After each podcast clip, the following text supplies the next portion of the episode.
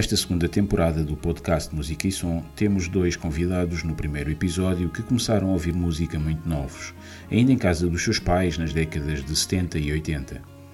Na adolescência, a veia técnica e a curiosidade levaram António Domingos a aventurar-se na construção de colunas de som e outros componentes, uma espécie de antevisão para o curso de Engenharia Eletrónica e de Computadores que haveria de tirar mais tarde. A primeira aparelhagem de som de Miguel Carvalho foi uma Technics. Durante a licenciatura em Medicina, a sua ligação à música continuou como DJ nas festas Flower Power da faculdade e em algumas discotecas na noite portuense. O engenheiro eletrónico e o cirurgião da coluna vertebral conheceram-se no extinto Fórum Wi-Fi. Com a amizade surgiu a vontade de criar um negócio no ramo da alta fidelidade. A empresa chama-se Ultimate Audio, já existe há 22 anos e está presente no mercado português e espanhol.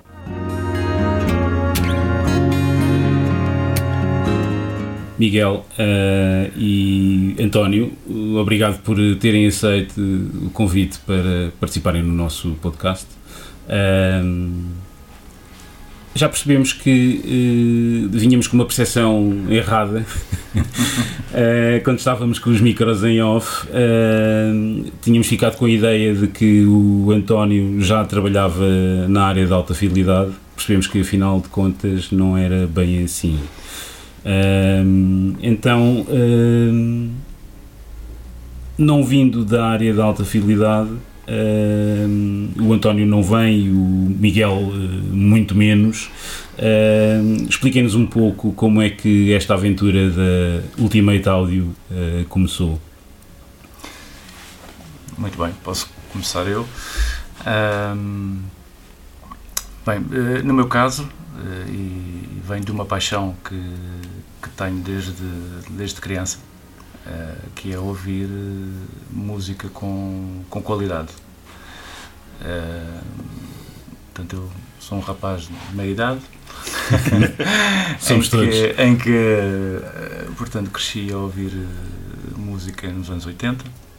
Portanto, as grandes influências são os anos 80 e 90 Uh, se bem obviamente, estamos sempre a descobrir, e, e, o Miguel também, estamos sempre a descobrir músicas novas, faz parte da nossa paixão, e sobretudo porque nessa altura, uh, uh, se se recordam e se voltarmos atrás no tempo, todas as aparelhagens, embora fizessem parte do nosso encanto e do nosso imaginário, na sua generalidade eram todas muito, muito ronfanhas e com fraca qualidade eh, o que não impedia de forma alguma do, do, desfrutar do gosto pela música. Nos anos 80 estavam muito na moda aquelas 3 em 1 que sim, era um, sim, um giradiscos, um deck certo, de cassetes certo. e um rádio, tudo sim, integrado. Exatamente. exatamente. E às vezes tinha um equalizador. E às vezes. Às vezes. Sim. sim. nessa altura, exato. Os equalizadores já surgiram mais tarde. Não, mas eu estou a falar mesmo daquelas 3 em 1 uh, horizontais e não, e não, e, não, verticais. Os, os meus pais tinham uma, uma aparelhagem dessas da, da Technics e foi aí que eu comecei a ouvir música. É. E é engraçado que agora temos a Technics, portanto, não deixa de ser, ter a sua piada. E portanto, voltando um bocadinho atrás, ainda em criança, eu. Uh, como, como tinha muita curiosidade, como as crianças são, não é? Uh, também ia ao ponto de, bem, eu gostava de ter aqui qualquer coisa melhor. Então até construí algumas coisas, uh, alguns equipamentos, nomeadamente colunas, uh, com equipamentos perfeitamente rudimentares, acessíveis a uma, uma criança, para experimentar e fiz parte do, do crescimento, etc. E a sentir sempre essa necessidade e o gosto de ouvir música com com a maior fidelidade possível. Completamente autodidata ou Completamente comprava autodidata. aquela revista que trazia os, os circuitos, Também, etc, também para, comprei, mais tarde, mais tarde. Para montar. Portanto, eu segui um percurso e, portanto, voltando à questão de eu não venho do ramo da alta fidelidade. Uhum. Uh, mas, mas, vem do ramo da tecnologia. Exatamente. Uh, portanto, este gosto pela música e, e pela construção das coisas, etc., fez com que eu seguisse o estudo de engenharia de, da área eletrotécnica, uh, correntes fracas, uh, e portanto tirasse, tirasse o curso, precisamente porque gostava imenso dessa componente de tecnologia. Profissionalmente, acabei por, pelo timing de mercado, etc., porque também era um gosto e também estava, era um, um outro gosto imenso paralelo que eu tinha, que era a informática, não é? Do tempo dos GX Spectrums e aquelas coisas maravilhosas, que fez também nascer esse bichinho. E que fez evoluir Uh, e fiz a carreira também em, na, área, na área de informática, neste caso depois no, no ramo de, empresarial das, das, empresas de telecomunicações, maioritariamente. Estive trabalhando também na indústria eletrónica automóvel, etc. Portanto, várias, várias experiências.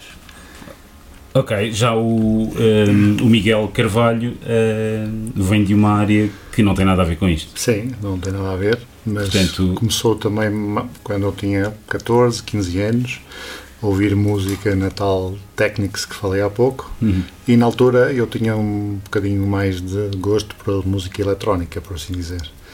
Então comecei a colecionar vinilos, tive os famosos pratos da Technics 1210, tinha dois deles com a mesma mistura da Pioneer e comecei aí já aos 15, 16, 17 anos comecei já a fazer as minhas próprias misturas, eu ir a, fa a fabricar os meus próprios CDs de, de, de, música de dança também, muito influenciado também por uma cena de, de, cultura dança que começou a existir naquele país, neste país, com o DJ Live e isso tudo, era ele já muito novo nessa altura. Uhum. Depois passei para a faculdade e na faculdade, pronto, alimentei ainda mais este gosto, comprava os meus discos no Bimotor DJ no Porto, eu estudei na Faculdade de Medicina do Porto, no Instituto Biomédico Abel Salazar, em relação ao Miguel, então, não, não, não estava enganado. Vem, vem, vem de medicina, Sim. é médico. Sim, exatamente. se não me engano, é cirurgião. Sim, eu sou ortopedista com a área de subespecialidade mais dedicada à área de coluna. Exatamente. Portanto, outro tipo de coluna, por assim dizer.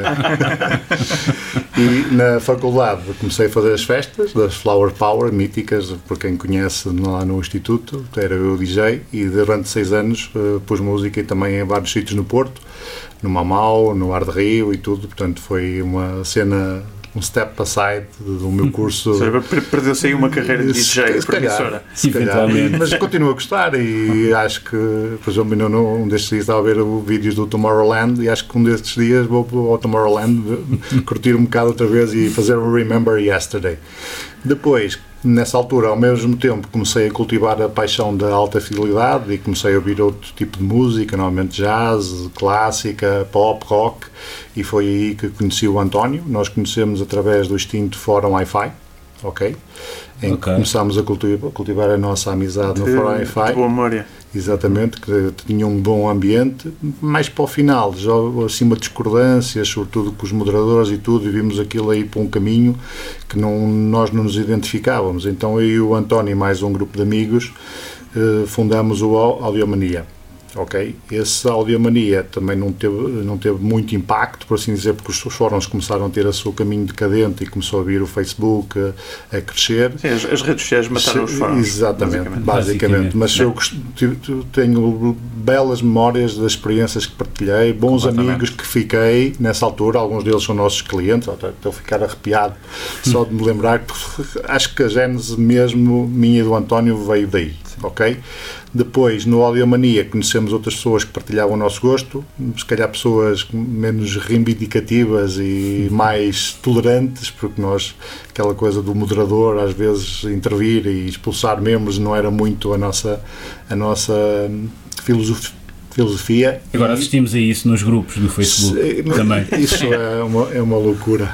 Parece, não é? E, entretanto, nós sempre, os membros todos, os nossos amigos tinham esta paixão, nós fizemos o primeiro Steel Vinyl em Lisboa. Eh, na altura, eu e o António... Um show.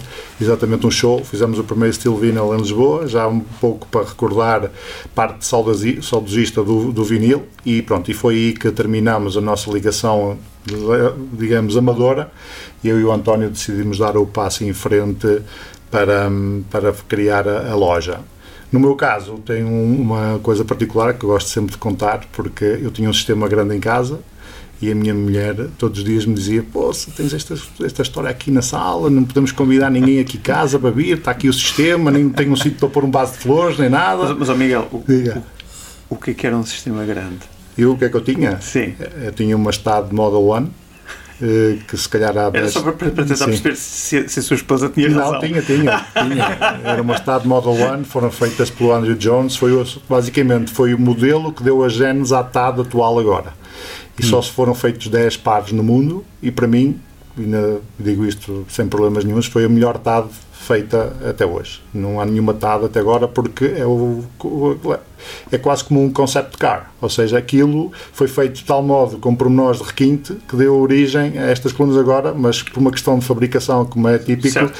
com controle de custos, portanto certo. aquela TAD era portanto, a, aquilo foi, TAD. foi um modelo pré-industrialização do projeto. Tanto é que tinha 56 camadas de madeira, esta só tem 10, tinha um médio grave, esta não tem nenhum médio grave e and so on and so on. Muito giro, por acaso até ainda ontem estávamos a falar, estava a falar com o António uh, sobre o Andrew Jones, Sim, precisamente, claro. que agora está na Mofai. Exatamente. Agora está na Mofai. Para a Mofai e nós éramos, somos amigos do Andrew Jones, uma boa relação, cheguei a Las Vegas eu, e o António ter com ele e tudo, fazer o show, ajudamos a construir o sistema dele de Las Vegas, fomos nós que ajudamos, é, não, tinha, não é tinha ninguém lá que ajudasse, fomos nós que perdemos uma noite a fazer a exposição e ajudar a TAD a ser eh, grande em Las Ele parece ser um tipo muito, muito interessante. Ele é impecável muito... e tem um sentido de humor que é simplesmente fabuloso, é. tipicamente britânico. Eu também tenho umas colunas do Andrew Jones, ou melhor, desenhadas pelo Andrew Jones, mas é uma coisa muito mais singela. Tem umas Pioneer, sim. umas uh, eh, SR qualquer sim, coisa. Mas, não, sim, mas tem razão.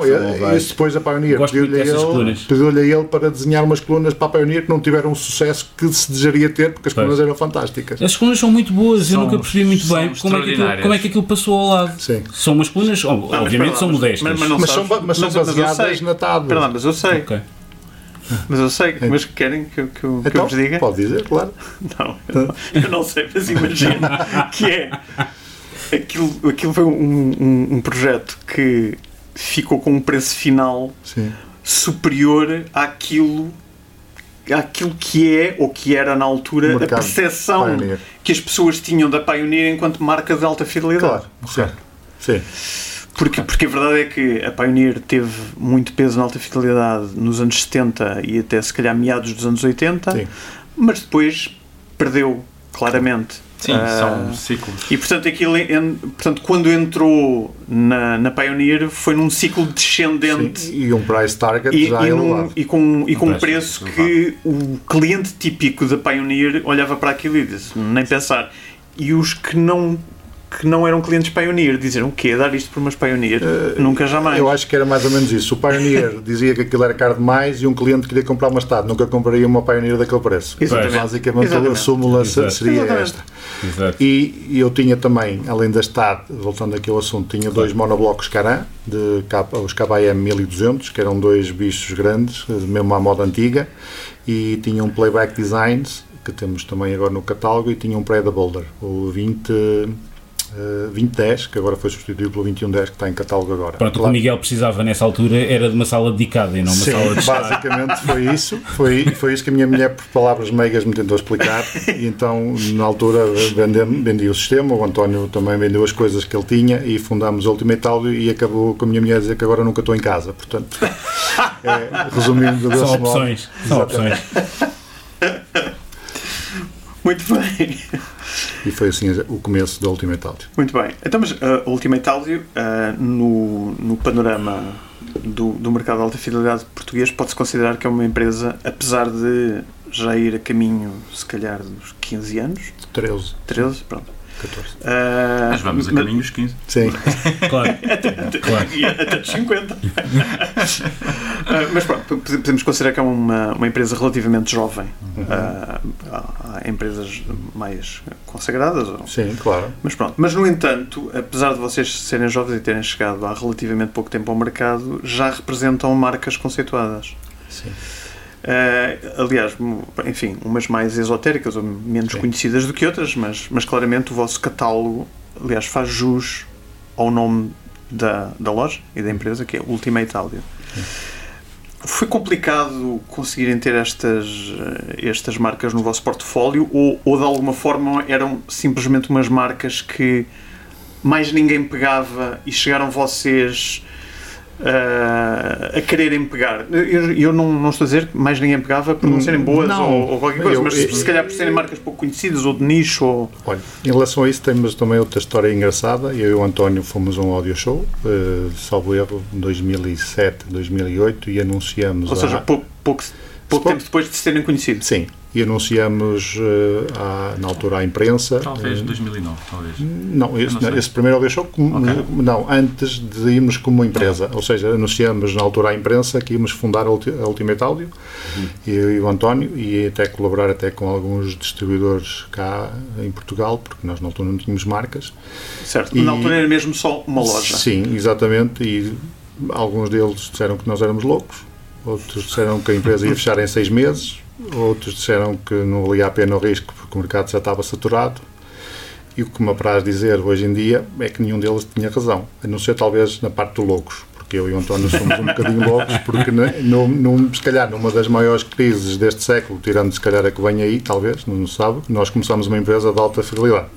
Sim, porque a, crise foi Sim, em 2008. Exa exatamente. A crise do subprime. Não, não convém esquecer que a Ultimate Talk começou numa das maiores crises de, de, económicas de, de, sempre, por assim dizer. 2008, Talvez só... depois 2012. Exatamente. E por aí, Troika, etc. Apanharam-nas todas, de seguida. Eu e o António, também nesse ano, decidimos ir ao Milan Show em que fomos em pesquisa para algumas marcas, fomos também a Munique, já íamos a Munique vários anos. Ao, ao ao Show. Show. E como é óbvio, o nosso primeiro de marcas não foi por marcas muito conhecidas. Pronto, começamos, bem me lembro, a Playback Designs, começamos com a Caran, tivemos um, a, a, a Caran, tivemos a Stealth, áudio em, em cabos e penso que também foi a Ion. Exatamente. Foram as vossas primeiras representações diretas mesmo. Em colunas uh, foi a Ascendo, ok? Alma. E o tivemos dores de crescimento, como é óbvio, ao longo de, de, vários anos com alguns problemas, outras vezes por a marca falhou por, ou porque nós não conseguimos ou porque a própria marca também entretanto desapareceu, como foi o caso em algumas, outras por fiabilidade técnica também não, não nós decidimos que não era bom ter os clientes apostar nesta marca quando ela nos dava confiança. Chegámos a ter numa marca, que não vou dizer o nome agora, falhas ao redor de 70%. Hum portanto, que nós consideramos que não é adequado. Ou seja, não, não era uma marca, era um problema. Sim, exatamente, era um problema. Exatamente. E, e isto ao longo dos anos fomos refinando. Eu diria que na altura nós éramos nós que andávamos atrás das marcas e que passou agora ao contrário, e é as marcas que andam atrás de nós para nós para, uh, promocionarmos a marca. Posso, posso acrescentar Sim. que desde o início, e, e, voltando um bocadinho à nossa gênese, uh, portanto, apesar de tudo aquilo que, que nos disseram, que o Miguel relatou, né, nos chamarem loucos e que estávamos fechados em seis meses, etc, etc, uh, a nossa postura sempre foi de. Nós detectámos, obviamente, algumas lacunas de mercado, uh, como, por exemplo, uh, portanto, nós éramos, tínhamos sido clientes, não é? E para, para colocar um projeto, o que é que o que é que nós vamos fazer aqui de diferente para nos diferenciarmos e certo. sermos melhores que os que cá estão. Não é? Sim, porque ou, ou tinham que ter uma vantagem competitiva claro. ou, não, ou não valia ou não a pena, valia a pena não é? E, portanto, seríamos sempre iguais aos outros ou, ou, inferiores. E, portanto, a nossa postura foi, uh, bem, o que é que nós detectámos? Uh, uh, não citando nenhum nomes, mas as pessoas não tinham conhecimentos dos equipamentos, não sabiam apresentar um sistema, não tinham condições físicas de demonstração de um sistema, não tinham estoque eh, e, portanto, tudo isto, enquanto cliente, é uma dificuldade tremenda. Não? É? E vocês detectaram isso uh, já uh, nessa altura, portanto estamos a falar dos enquanto, anos enquanto, 2008, sim, sim. Quando, quando decidiram Exatamente. avançar com, com o negócio. Portanto, há aí uma evolução, porque eu, eu estou-me a rever agora naquilo que o António está a dizer, uhum. Mas eu uh, revejo-me nisso até mais nos anos 90 pensava que depois, eh, quer dizer, a percepção tinha, tinha, tinha mudado, ou efetivamente as coisas tinham evoluído no sentido. Este tipo, de, este tipo de lacunas. Continuava a existir. Foram as oportunidades, no fundo, que nós detectámos que, que poderíamos ultrapassar. Okay. Por outro lado, e, e eh, portanto, aquilo que nós uh, decidimos uh, é temos que trabalhar com qualidade, com marcas de qualidade, ponto número um. Uh, tem que ser coisas que nós gostemos. Uh, têm que ser coisas que tragam valor acrescentado ao mercado. Uh, e temos que ter condições para fazer isto tudo. Claro. Portanto, obviamente que no início, e para uma empresa jovem qualquer que se lança no mercado, das duas uma, ou tem um venture capital que tem milhares ou, ou, milhões com, e que torna acessível um conjunto de, de condições de produtos e de certo. condições uhum. que não era todo o nosso caso, não é? Okay. E, portanto, estávamos a, a, começar com as nossas economias disponíveis uh, e, portanto, uh, para conseguir chegar a determinadas marcas que exigem logo X números para sem estar implementado no mercado é de todo impossível. Claro.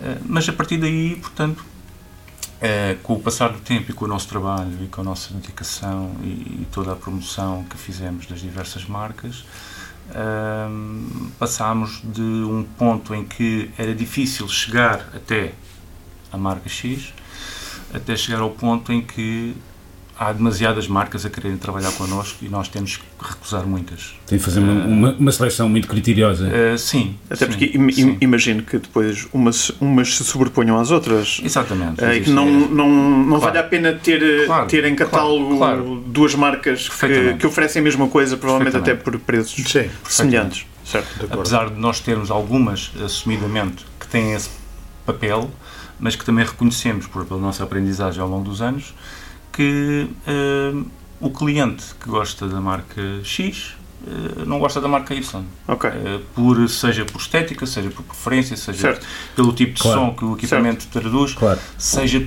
por um culto que a marca tem. e portanto nós temos diversas marcas que colidem e tivemos isso fez parte também do nosso crescimento e das nossas batalhas com os, os fabricantes que ah mas vocês já têm esta marca porque é que querem a nossa marca uh, esse colírio connosco, mas e tentar explicar a estas pessoas porque os clientes não são os mesmos. Os clientes não são os mesmos, uh, embora possam ser, mas muitas vezes não são. É, é, a mesma, isto é a mesma coisa, digamos, vamos dizer assim, ter uma, um stand de automóveis de uma marca única versus ter um stand multimarcas. Uh, e portanto há, há clientes que nunca vão ao stand de marca única porque não gostam daquela marca. Claro, certo? Claro. Uh, isto, obviamente, não é querer chegar a todos, mas é querer, obviamente, tem que satisfazer os nossos critérios. Um, um leque mais abrangente. E eu queria só deixar aqui um, uma, uma, uma nota que considero ainda mais importante também do que tudo que nós dissemos até agora. Nós também só conseguimos isto porque nos sabemos rodear das pessoas certas. Repara, eu e o António chegamos aqui, chegamos aqui, não vínhamos de alta fidelidade, mas nós tivemos o privilégio de, de, contar connosco na equipa de pessoas que há muitos anos antes de nós chegarmos já trabalhavam na alta fidelidade. E é justo. E portanto gente... conheciam o mercado. Sim, exatamente. exatamente. E é justo a gente referenciá-los aqui nesta, neste podcast, que é o caso do Rui Calado, do Jorge Gaspar e há, há pouco tempo, mas também com o mesmo Mais grau no, no Porto Francisco Monteiro. Estamos a falar de uma experiência acumulada deles de quase 100 anos, neste, ao dia 2, a vender alta fidelidade entre eles. Quase tem quase 30 anos, cada um deles a vender alta fidelidade. Se nós não tivéssemos essas pessoas connosco, estou certo que não tínhamos o sucesso que temos agora ao dia 2. O meu obrigado a eles. Sem dúvida, extraordinariamente importante. E não esquecer também o Dionísio Mesquita, mais recente. Sim. Mas agora. que não tinha experiência de alta fidelidade, mas tinha um gosto também e que se juntou à equipa. Uma ajuda, é uma ajuda preciosa, não é? Uma ajuda completamente claro. preciosa. Vocês começaram por abrir a loja de Lisboa e só depois abriram no Porto, estou certo? Sim. Foi ao mesmo tempo? Não. Não. Lisboa abriu em 2010, eh, uma semana depois dos meus filhos nascerem. Lá está outro qui pro com a minha esposa. e o Porto só abriu em 2018, salvo erro. Portanto, temos aqui um, um lag de 8 anos. Nós quisemos, foi não diria de propósito, mas foi pensado. Nós só queríamos avançar para o Porto, depois temos a, a operação completamente consolidada em Lisboa, ou seja, que não fosse um passo maior do que aquele que nós poderíamos certo. dar e pronto, e desde então temos tido a operação no Porto, que, claro, e assim conseguimos chegar com com maior qualidade e maior proximidade aos nossos clientes e pronto, como vocês veem aqui, quem nos conhece, temos quatro salas em Lisboa, duas salas no Porto, todas elas tratadas acusticamente. Podemos fazer qualquer tipo de eventos, mesmo quando temos um fabricante que vem cá, ficam deliciados com as nossas salas, dizem até mesmo que são das melhores salas que eles ouviram, são eles que os dizem, não sou eu que o estou a dizer, o que nos leva a crer que nós de facto estamos no caminho certo para apresentar uh, as nossas soluções com a maior qualidade possível ao nosso cliente. Muito bem. Mas eh, agora, eh, voltando um pouco atrás, pegando naquilo que o António dizia há pouco, Uh, há aqui nota-se aqui um, um, um, incremento de qualidade por parte do, do, dos players que estão no mercado, portanto das lojas e do, Sim. do não é? Eu, diria, eu diria até que Sim. até nós chegarmos, eu não me recordo de ver lojas em Portugal com poderia haver uma, talvez, mas com o tratamento acústico todo, tudo pensado de raiz, para que uma solução final de, dos equipamentos tocarem a melhor maneira possível, acho que não havia tanto essa cultura, por assim dizer. Desde que nós começamos, claro, depois foi-se um pouco espalhando por outros players de maneira a apresentarem as lojas. Eu quase que, assim. eu quase que arriscava dizer que até Portugal neste momento é, é capaz de ter das melhores uh, condições eu, para demonstração de eu, eu, posso não só vocês como também não, os outros claro, players também, no, no, também no mercado, no é? mercado. De alguma forma uh, e com o nosso surgimento, não é? E, uhum. e, e não foi Vocês um, foram os catalisadores, Não talvez. foi um parto fácil, mas somos, eh, não sei se catalisadores, mas fomos os, os, uh, os que fizemos mexer, que agitámos o mercado, digamos, okay. agitámos uh, quem já cá estava, de facto, há mais tempo que nós, uhum. e de alguma forma fomos responsáveis pelo incremento de nível que o mercado foi obrigado a ter pelo facto de agora ter uma concorrência uh, com, com a qualidade que nós viemos trazer ao mercado. E há outra questão que também nunca aconteceu até nós chegarmos, pelo menos que eu tenha memória e acho que é frisar importante, até, até então era uma, era uma empresa de Espanha que vendeu em Portugal, ok? E nós fomos. Já lá vamos. Ah. Já lá vamos. já lá vamos. Mas já, já agora, antes de, de continuares, uh, Fernando, só, só para uh, também explicar aqui aos, aos ouvintes do podcast que este podcast, ao contrário do que normalmente acontece, ou do que muitas vezes acontece, está a ser gravado Uh, precisamente na Ultimate Audio. Portanto, nós Exato. deslocamos aqui numa destas salas espetaculares que, que eles têm aqui. Portanto, uh, se, se, os nossos ouvintes acharem que o som deste, deste episódio é de alguma forma melhor do que, do que alguns anteriores talvez que já, seja essa a razão. tivemos, essa provavelmente será, será a razão.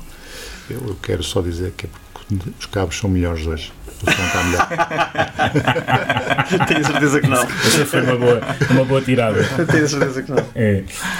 um, os clientes são diferentes de uma cidade para a outra? Ao longo deste tempo já conseguiram ter essa percepção eu não diria que são diferentes. Não. São ambos exigentes, ok. Ambos querem ter a melhor qualidade possível, eh, como é óbvio. Não diria que há uma diferença geográfica entre o cliente que busca este tipo de produtos. Pode haver, às vezes, uma diferença na abordagem, por assim dizer, por causa de, de questões regionais, por assim dizer, mas eu penso que ambos, todos eles buscam um, uma, um, um final, e o final penso que seja aquela aquela pedra que nos guia a todos é tentar reproduzir o que nós ouvimos num concerto ao vivo nas nossas casas. Todos sabemos como isso é complicado e é difícil, dirão alguns até impossível, não é? Uhum. Porque se nós formos ver um concerto de música clássica em que temos cento e, cento e poucos músicos a tocar, como em algumas casas, com cor e tudo isso, meter isso tudo numa sala com 20 ou 25 metros quadrados torna-se complicado, não é? Não é claro. Portanto, por isso é que isto também é, chama-se alta fidelidade, nós tentamos reproduzir mais fielmente possível uh, o evento ao vivo nas nossas casas. E eu penso que nisto seja a luz que guia toda a gente. Claro os gostos aqui variam entre as pessoas, mas não diria que haja gostos diferentes no Porto ou em Lisboa. Acho que o fio guia é, é o mesmo. Hum. Ainda voltando ao Porto, e só para não, não deixar cair esta parte, a abertura da loja do Porto sempre fez parte do vosso plano inicial? Ou foi algo que sentiram a partir de um determinado momento que eram capazes de dar esse salto? Foi, foi algo que, eh, que sentimos necessidade em termos de mercado. Portanto, ter uma presença local eh, e nós já tínhamos clientes eh, do norte do país. Mas, claro, a questão da distância, embora sejamos um país muito pequeno, causa sempre alguma renitência, ter que fazer uma deslocação, hum. embora certo. por vezes os clientes deslocam naturalmente. Sim, mas nunca é a mesma coisa. Nunca é a mesma coisa do que ter uma presença, presença local. local. Uh, portanto, não fazia parte do nosso plano inicial, obviamente, até porque não sabíamos, lá está, somos loucos e não sabíamos se durante seis meses. Sim. Uh, mas, mas, acabou por surgir naturalmente. Naturalmente, Sim, naturalmente. Okay. Foi uma ideia que foi amadurecendo e, e, já tínhamos, já sentíamos essa necessidade mais algum tempo. Uh, todas estas coisas demoram tempo a amadurecer, uh, arranjar as pessoas certas, o local certo, portanto, é, todo esse tipo de coisas demora tempo até, até até acontecer. acontecerem e surgirem. Eu, o que eu preferia, se, se, me permite, eu preferia ter uma loja no Porto, outra em Lisboa, outra em Faro, outra em Viana, outra em Coimbra, outra, outra em Braga. Outra na Madeira. Infelizmente, infelizmente o nosso mercado, por assim dizer, eh, seja aqui ou seja no outro lado, não nos permite tal tal porque isto eh, é um, é um produto de nicho, por assim dizer, não é um produto massificado, embora eu... Não, não é um produto de primeira necessidade. Sim, embora isto leva-nos a outro assunto que é o que me preocupa a mim e ao António mais, que é sobretudo como é que nós conseguimos chegar a mais pessoas no, no final de, desta da nossa atividade, porque nós vemos às vezes e preocupa-me pelo facto dos nossos clientes e os nossos amigos são todas pessoas se calhar com 40, 50, 60, 70 anos e nós vemos estes jovens agora interessa-lhe mais o, o, stream, não tem nada de errado, como é óbvio, ou os, iPod, os AirPods ou a o, música na palma da mão. O áudio é? portátil. O áudio portátil. E o que eu e o António sempre nos preocupamos e vamos tentar no futuro é trasladar este interesse pela música que há em toda a gente para trasladar para este tipo de, paixão nossa que é a alta fidelidade. E é isto que nós temos que estar preocupados todos, não é só o Ultimate Audio, mas sim todos os players do mercado, porque senão daqui a algumas décadas eh, não, não, pode, não vai haver players no mercado.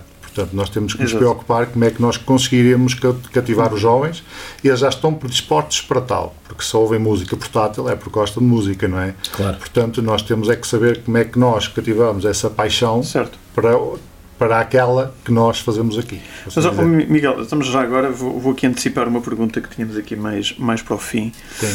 e que, e que tem a ver com a, com a pandemia. Sim. Ok? Aquilo que uh, o mercado nos tem dito, pessoas uh, do, do, mercado, é que de alguma forma, e, de certa forma de maneira surpreendente, uhum. a pandemia acabou por ser boa para o negócio de alta fidelidade. Ou seja, que levou a um shift precisamente do áudio portátil para a alta fidelidade, levou pessoas a redescobrirem a alta fidelidade, porque no fundo estavam em casa. Sim. Uh, quando eu digo a pandemia, digo confinamento, aqueles meses em que as Sim. pessoas foram Sim. mesmo obrigadas a estar em casa. E que uh, para muitas pessoas, para, para muitos operadores do, do, mercado, 2020 foi um dos melhores anos uh, do, dos últimos anos, um, um, dos melhores anos em termos de, de vendas. Vocês isto foi algo que sentiram ou o topo do mercado que é onde vocês estão, isto não, não se notou muito? Sim, nós, desde que iniciamos a loja, crescemos sempre todos os anos. Nunca houve um ano em que nós decrescemos, ok?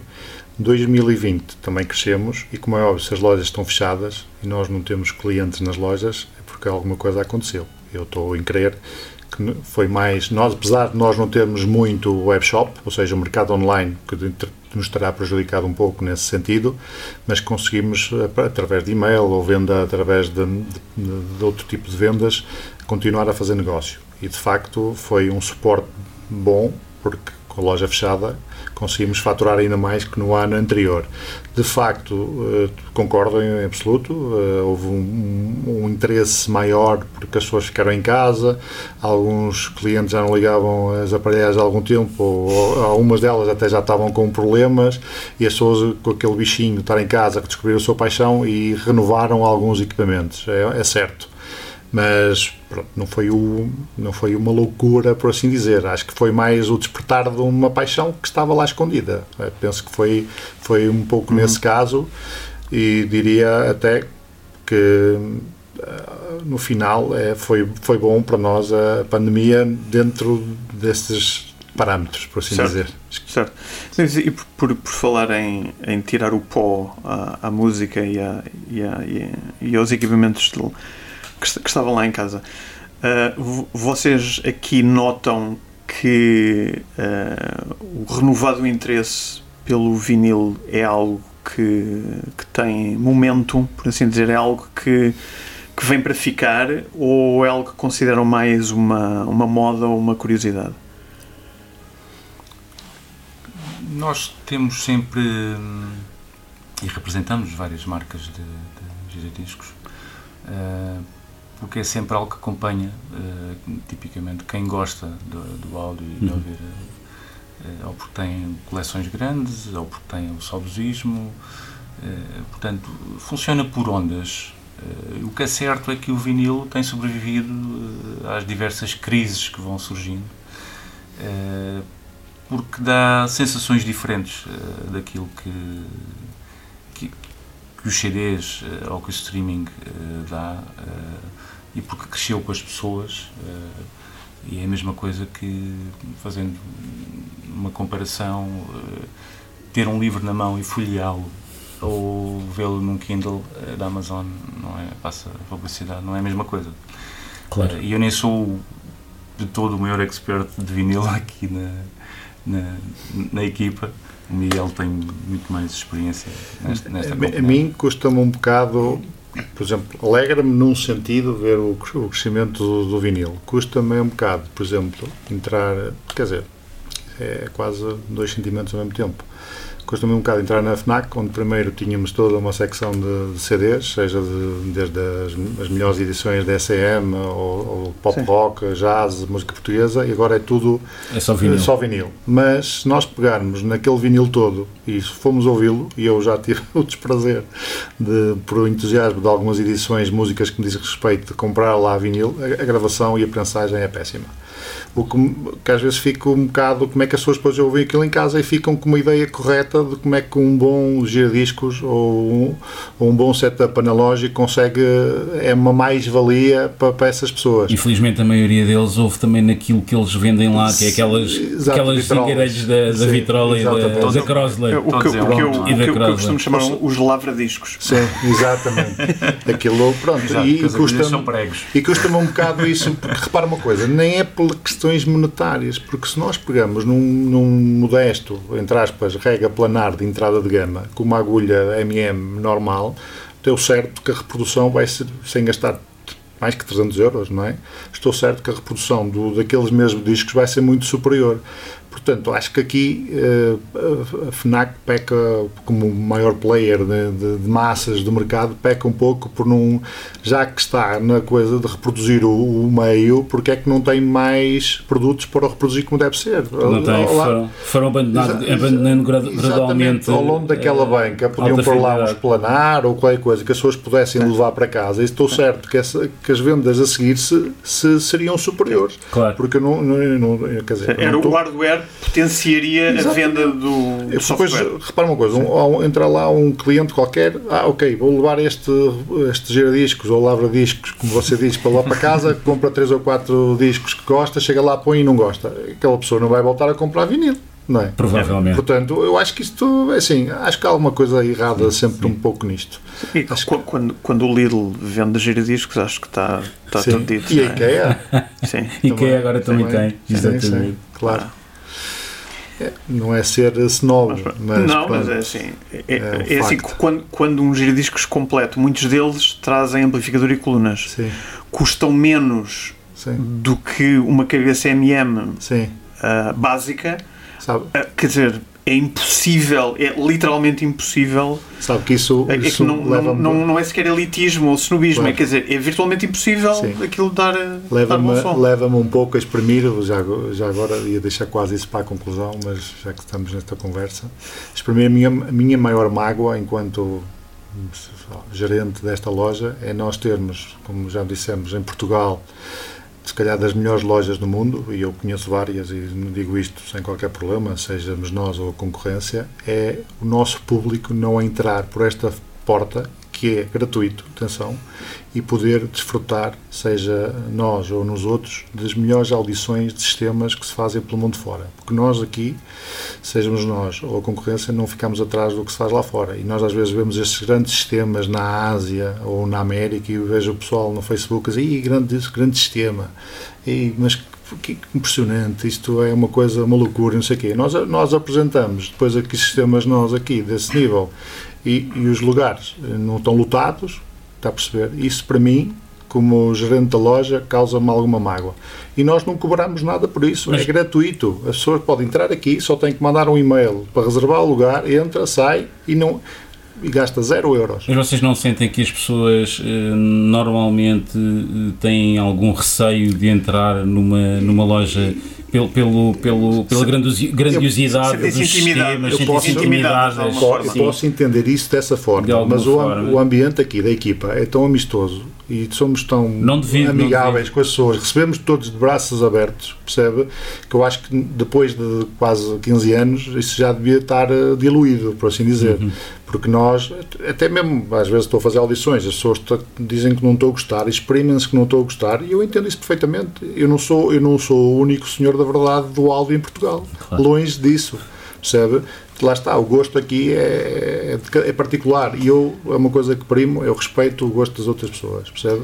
Mas a mágoa, desculpe dizer, está cá, porque nós fazemos claro. apresentações do claro. melhor do que se passa no mundo e de, o público, na minha opinião, devia aderir mais, portanto fica já aqui o repto para quem está a ouvir.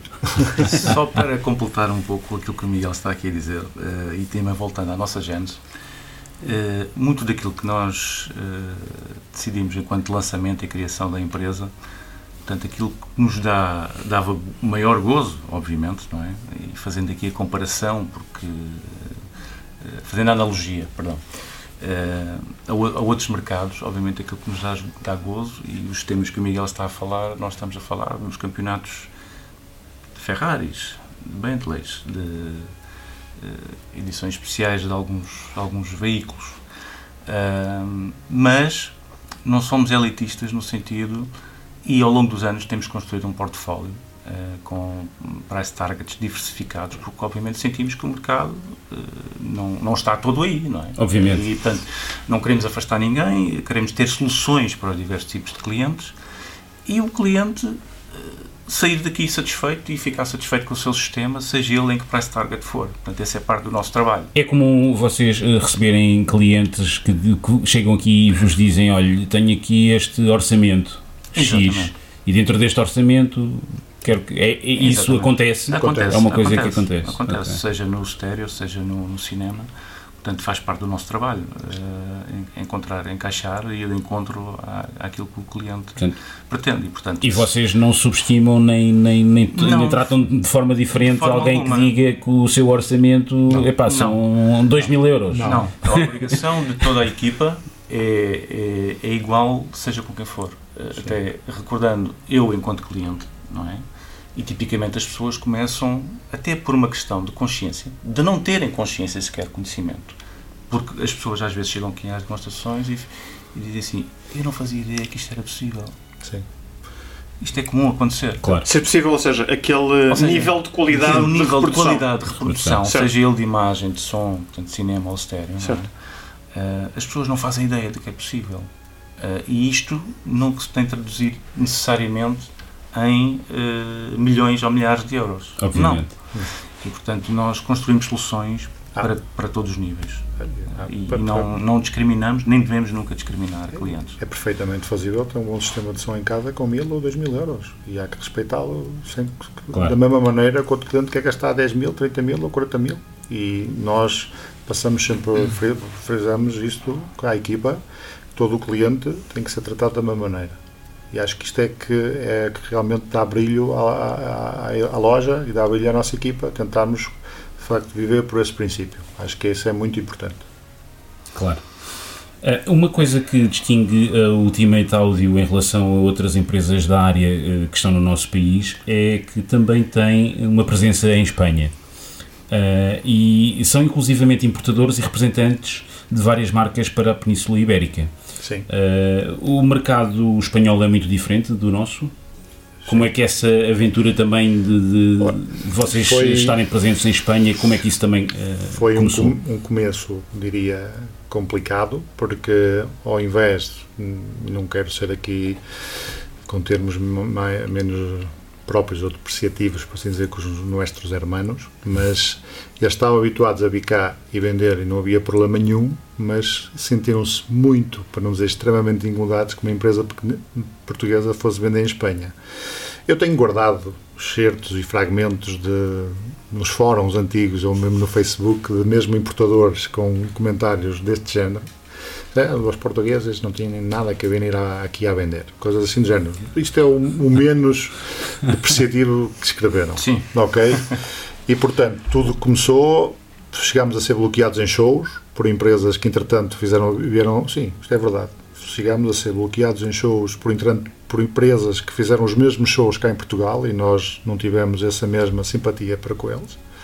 Portanto, coisas assim deste género, ok? Entretanto, tivemos a sorte de conhecer duas empresas que trabalham connosco desde então, uma em Madrid e uma em Sevilha, que fizemos parcerias exclusivas com eles e começamos a, a batalhar no mercado em Espanha. Felizmente agora já temos 8, 9, 10 dealers em Espanha que trabalham connosco, já nos aceitam sem qualquer problema e, como é óbvio, fazemos os, os nossos shows e a nossa publicidade e os nossos marketing como qualquer outra empresa, já não há qualquer diferença de facto o mercado em Espanha é diferente porque a própria maneira deles é diferente da nossa. Enquanto se calhar nós estamos mais tempo em casa, eles passam mais tempo, como eles dizem, na calha. E gostam muito de pescar no final da tarde, de beber a sua cerveja e passam menos tempo em casa. Portanto, eu acho que não há tanto esta cultura que nós vemos cá em Portugal e nós vemos até, por exemplo, enquanto nós temos um show aqui que se calhar durante um fim de semana é capaz de levar 3 ou 4 mil pessoas a um show, nós, quando participamos lá,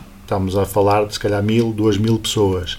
Também notamos que o, o cliente, por assim dizer, tier da alto target lá é um bocadinho em termos de quantidade, porque estamos a falar de 40 milhões, 45 milhões, nós aqui só 10, ou seja, o rácio é diferente. Portanto, eu diria que há uma maior cultura de áudio e da end em Portugal do que em Espanha, sem qualquer dúvida. Ok, não, tinha, não tínhamos não, essa noção, é um, é um insight muito interessante. Muito Mas, interessante. Então, já agora, uh, até porque já estamos a 3 quartos da, da nossa conversa, vamos vo voltar aqui um bocado ao início e pegar na, aqui na, nas palavras do, do Miguel, uh, que é sobre, sobre o iEnd. Uhum. A vossa empresa e a loja chama-se Ultimate Audio.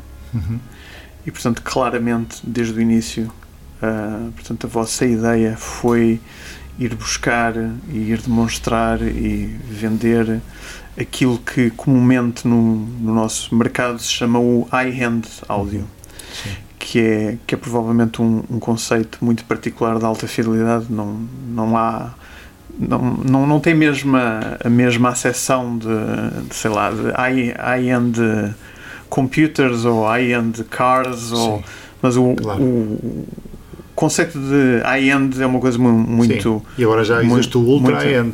Pronto, e, e, provavelmente Mais o ultimate high-end. Não, queria ser presunçoso a esse ponto.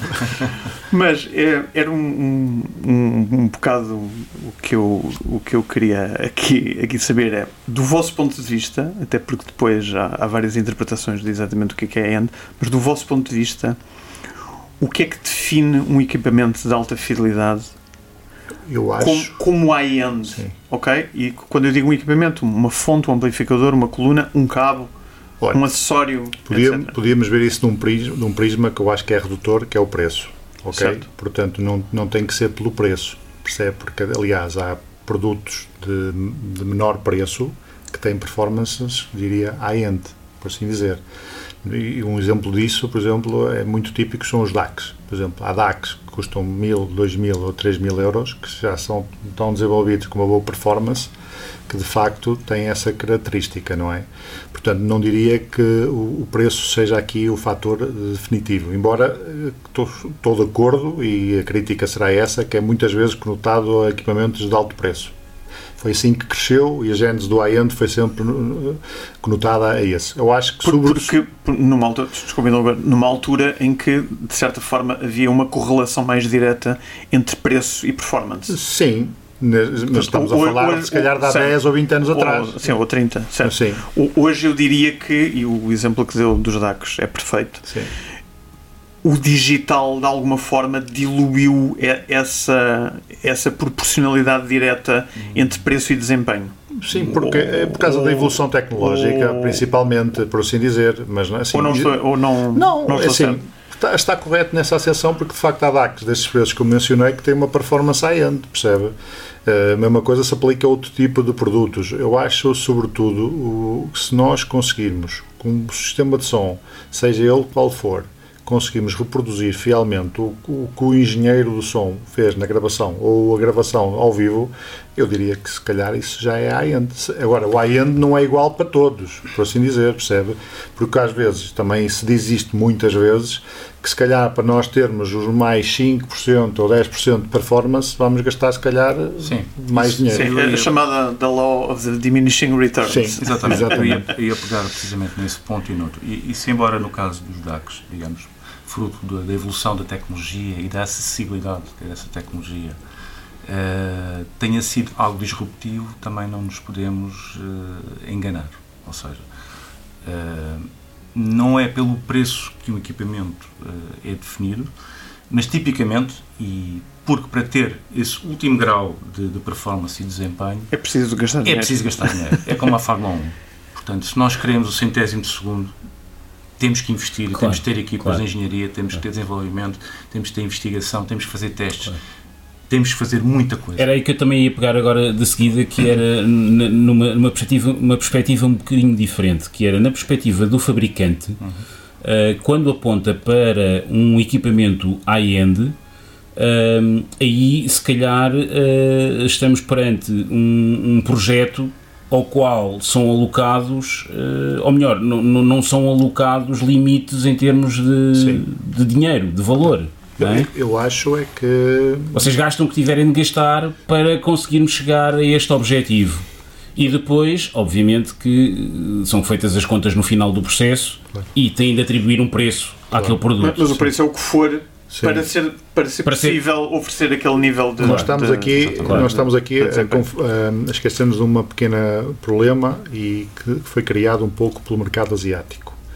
Porque neste momento, eu tenho conhecimentos, o António tem, nas reuniões que temos em Munique e tudo, vendem-se coisas na, na Ásia ou na China que é uma perfeita loucura. E neste fim de semana tivemos. Pronto, e uma, uma perfeita loucura em, em que sentido? Em que sentido? Coisas que são impensáveis neste país mesmo com o nosso tipo de clientes ou com o nosso tipo de portfólio. Temos, posso lhe dizer... Em termos de preço? De preço, sim. Tenho, isto, não vou dizer a marca, mas fim de semana tivemos com um fabricante que nos disse que o cliente tinha seis sistemas em que cada um deles custava para cima de 500 mil euros. Tinha seis sistemas de som. A mesma, mesma pessoa na, na China, não é? Portanto, ou seja, os, os, fabricantes também neste, olham para estas coisas e fica-se ali um mercado certo. que tem que ser aproveitado. E os, pre, e os, preços, na minha opinião, e contra mim falo, desculpem dizer isto, já que ser realista e frontal, e estamos aqui também numa conversa de amigos e também para os nossos ouvintes e amigos, dispararam de uma forma desmesurada. Claro. Porque o que antigamente. Por Porque exemplo, existe quem compre, existe quem, quem, exatamente, quem pague. O problema é quando um fabricante decide fazer um par de colunas a 500 mil euros ou um milhão de euros como é óbvio, a expectativa deles não é vender nenhum par em Portugal. De, em, não há, em princípio, não. Em princípio não. A expectativa dele é vender 7 ou 8 ou 9 pares ou 10 pares da China. Claro. Porque temos uma franja nova de multimilionários, de pessoas que gostam de ter isso em casa e de mostrar. Por exemplo, se calhar aqui. Nem tanto de ouvir. Eles, não, eles ouvem. Okay. Se calhar aqui em Portugal, por exemplo, estou certo, e agora isto quase um, um sidestep, se o par de colunas de um milhão de euros andasse na estrada, se calhar já até era capaz de vender, percebe? Mas o par de colunas está em casa, onde ninguém vê, não é? Portanto, claro. Temos também essa, essa, essa, esse Se fosse um, um par de colunas com quatro rodas. Sim, exatamente. temos esse small e tal. Portanto, entramos aqui um pouco numa loucura que eu acho que nós, nas nossas reuniões que temos com os fabricantes, dizemos que o mercado europeu não se coaduna a este tipo de, de coisas. E não. nós já cometemos algumas loucuras cá. Este sistema que foi apresentado este fim de semana em, em, no Porto custa à volta de 750 mil euros. O sistema seja, completo. Completo. Portanto, já é, para o mercado português, já é, já é demasiado. Mas é, é uma, é uma escalada que parece que não, não tem fim.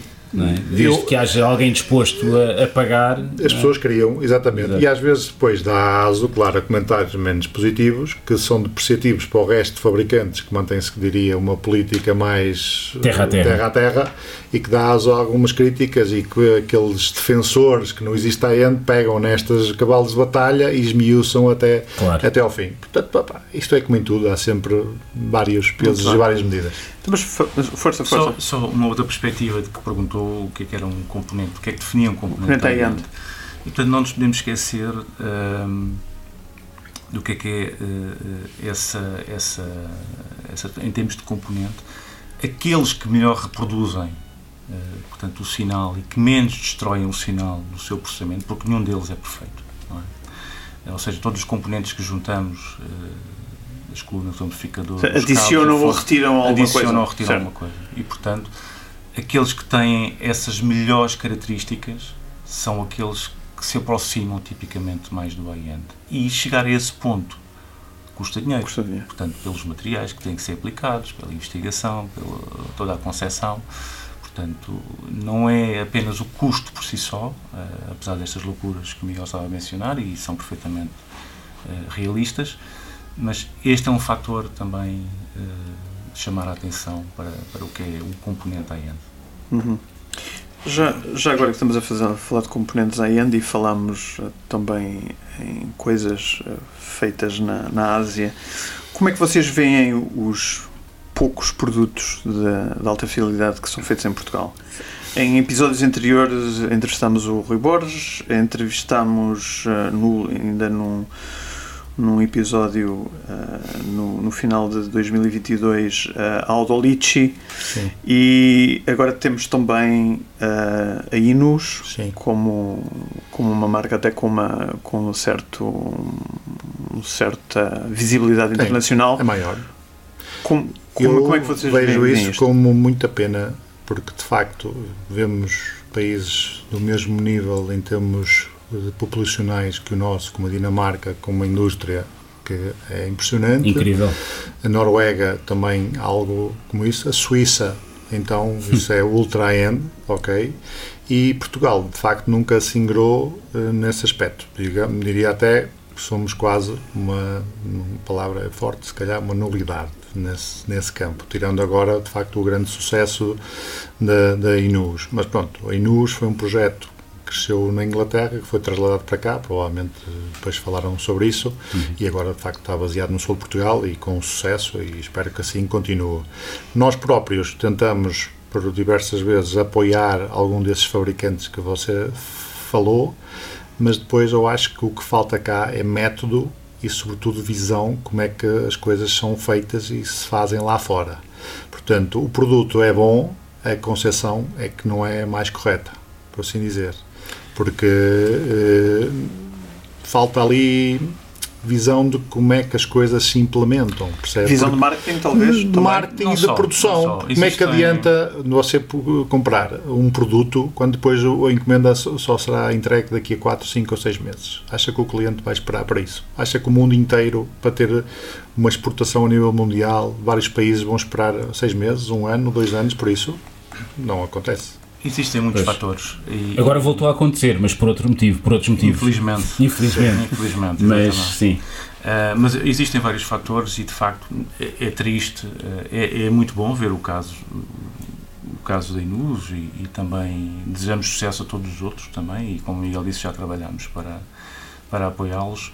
Eu acho que o grande diferencial também de facto é, foi esse, uh, a concepção de, de, e visão de como é que as coisas, de estar mais perto de ver como é que as coisas funcionam uh, no mercado, no mercado externo.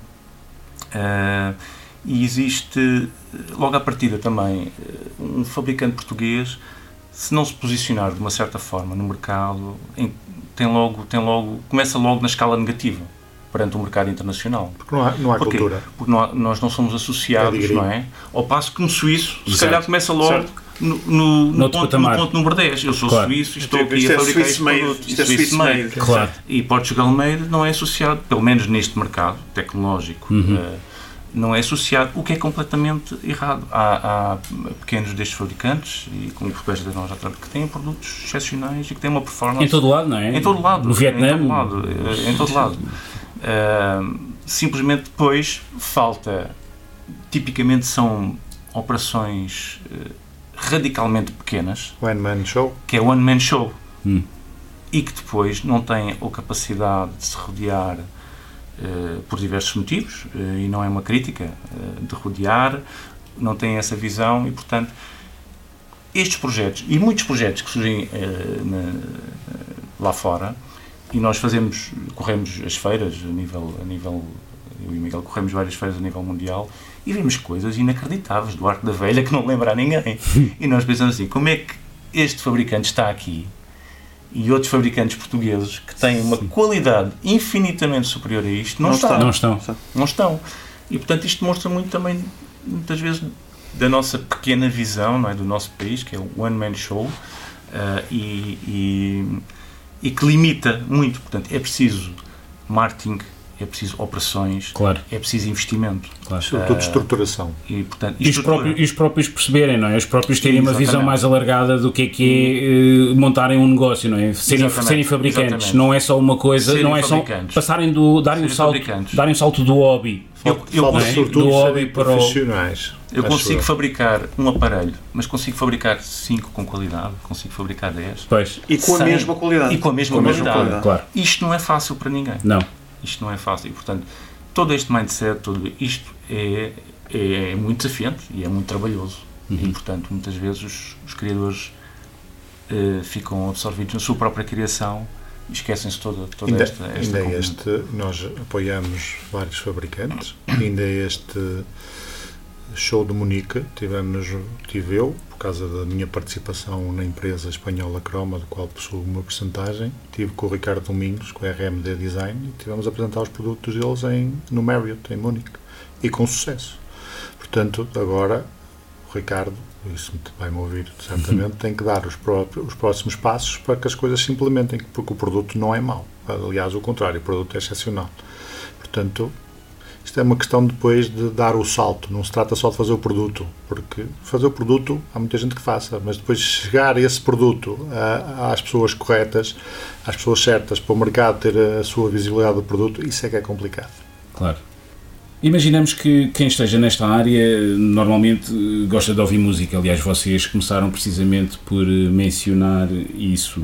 Vocês ainda ouvem regularmente ou é um problema que normalmente acontece citando o, famoso ditado em casa de ferreiro, espeto de pau? Ou vocês ainda continuam a ouvir eh, música com regularidade? Têm um sistema, têm esse cuidado e essa preocupação em terem um sistema em casa? Voltaram a ter sistemas em casa? Sim. Depois Ele nunca deixou de ter. Nunca, okay. nunca deixei. Eu é que deixei. Nunca deixei de ter. okay. Uh, é uma preocupação constante, até porque é uma necessidade. É uma necessidade, uh, faz parte não só. E é diferente nós estarmos a fazer uma demonstração aqui ou estarmos a escutar a nossa música, não é? Uma coisa é fazer uma demonstração para um, um público, um cliente ou vários clientes, que seja. Uh, outra coisa é escutar a música que, que, nós gostamos mais particularmente, embora possam coincidir, não é? Uh, faz sempre parte, seja no carro, seja em casa, portanto faz sempre parte da escuta da música. Muito bem.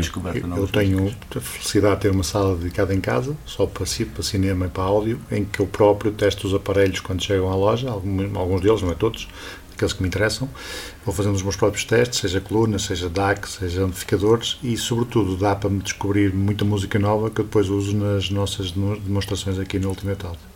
Muito bem. Então, em jeito de terminar, já estamos uh, no final do nosso episódio de hoje. Uh, que música é que não vos sai da cabeça? um, eu tenho um estilo. Não tenho. tenho sou muito eclético em termos de gosto musical, uh, mas diria que há algumas músicas que são, são icónicas, pelo gosto, gosto muito de jazz dos anos 50, 60, uh, Roundabout Midnight, Miles Davis. Eu vou ser um, okay. também icónico nesse sentido, também eu ouço tudo, já vos disse, já desde música eletrónica até clássica, mas se tivesse que escolher uma música para ouvir comigo numa ilha, eu escolhia o Bohemian Rhapsody dos Queen. Muito bem. Muito bem. Obrigado, António, tá. Miguel. Foi um prazer. prazer. Tá. Nosso prazer. Nosso foi pena ser só uma hora. Acho muito que não tínhamos mais para dizer. Mas muito obrigado pela vossa presença e pelo vosso convite. Muito obrigado. Muito obrigado. Muito obrigado.